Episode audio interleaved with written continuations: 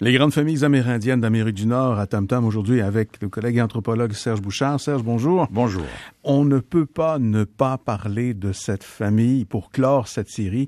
On parle cette fois des métis. Oui, parce que on ferait erreur si on les oubliait, tout simplement, hmm. euh, s'ils n'étaient pas dans le portrait. Bon, évidemment, c'est la résultante historique de, d'une rencontre, d'une rencontre entre différentes cultures. Il y avait certainement du métissage très élaboré entre peuples avant l'arrivée des Européens, pour toutes sortes de raisons, les contacts, les, échanges et, tout et tout, et les captifs. Mhm. Mais avec l'arrivée des Européens, il est une nation européenne qui va avoir beaucoup, beaucoup d'échanges euh, rapprochés, c'est-à-dire de mariage euh, et de reproduction. Et on ne le dit pas assez, mais ce sont les francophones. Les Anglais ne le font pas. Les Espagnols vont le faire, mais pas vraiment. Euh, mais les Français, les Hollandais le font pas, les Français vont le faire. Les Canadiens, ce qu'on appelle la première génération des Canadiens, la deuxième mhm. génération des Canadiens, les, francophones nés ici. dans la vallée du Saint-Laurent. Et c'est un métissage qui va se faire à, grande échelle assez grande échelle pour qu'on puisse dire aujourd'hui et reconnaître dans la Constitution canadienne depuis 1982, mais assez grande échelle pour pouvoir dire qu'il existe un nouveau peuple à la face de l'Amérique du Nord, un nouveau peuple, c'est le peuple métis. Mais évidemment, le mot métis vient du euh, l'espagnol mestizo, qui dit euh, bon un mélange sans, mêler entre l'indien et euh, l'espagnol, et, ça vient du sud.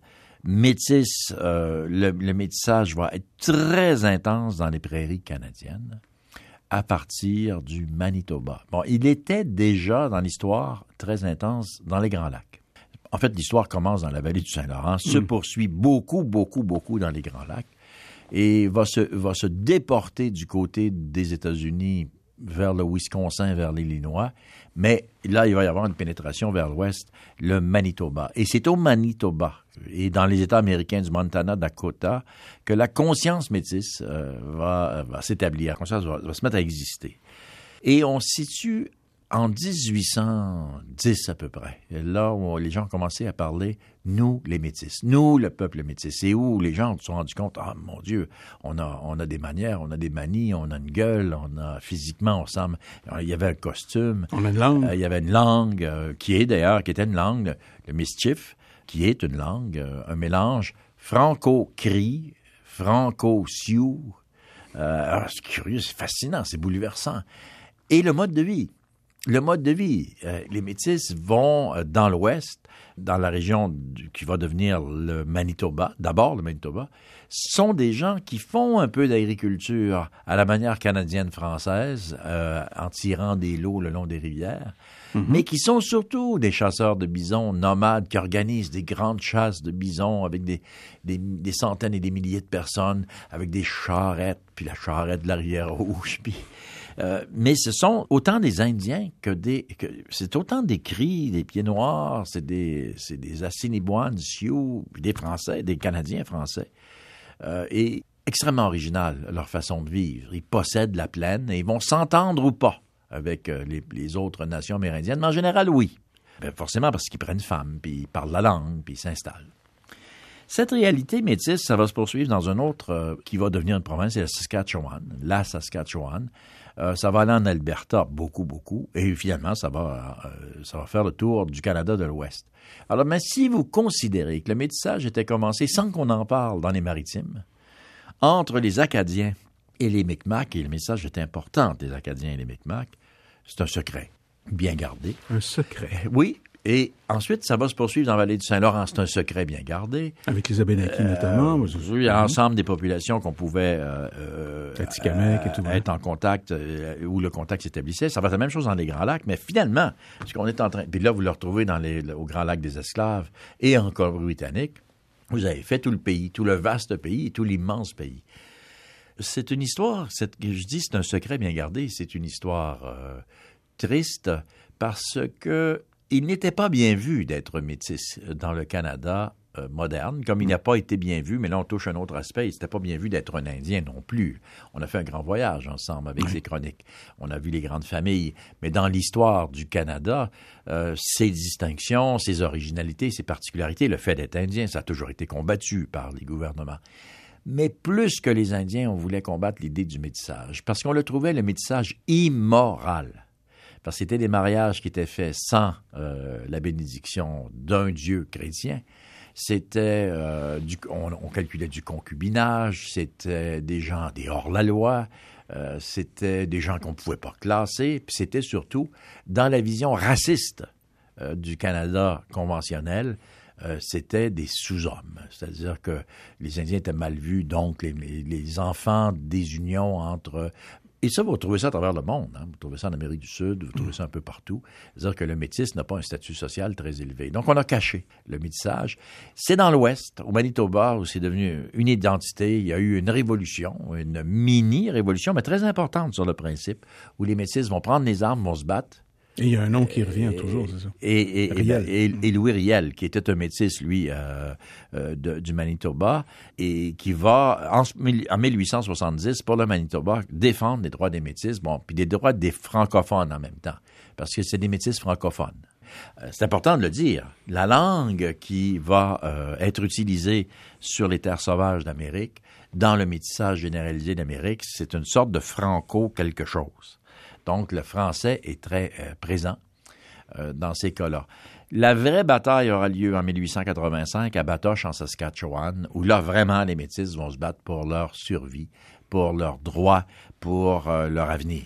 Ils seront écrasés par le gouvernement canadien dans l'état actuel de la Confédération, militairement. Hein, c'est. Mm -hmm. C'est l'armée canadienne qui va se rendre à Batoche. Il va y avoir un combat qui va durer plusieurs jours, qui va faire plusieurs morts il va y avoir des, séquelles, des pendaisons publiques. Euh, on va régler le cas une fois pour toutes. On va écraser euh, les, le rêve métis.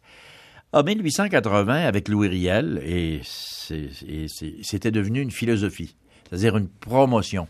On, on, faisait la promotion des métis et on disait voici la nouvelle nation. On l'appelait la nouvelle nation, euh, issue du mariage entre les Premières Nations et les francophones et les, certains anglophones, parce que du côté anglophone, le métissage a été écossais et irlandais. Il n'a pas été britannique, mais écossais et irlandais à cause de la traite des fourrures.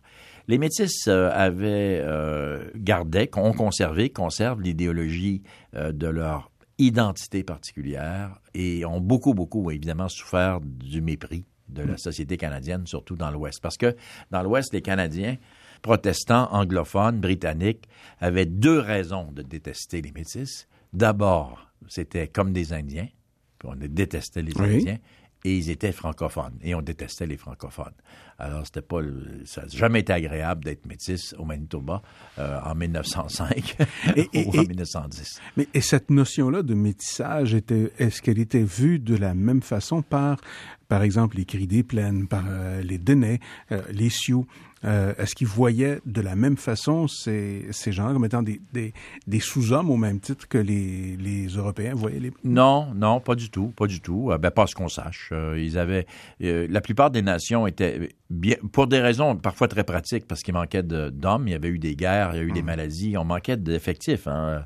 Alors, les, bienvenue, bienvenue les hommes euh, français ou canadiens surtout, euh, pour faire des enfants. Puis... Mais il faut dire que les Canadiens étaient au même niveau que les Indiens.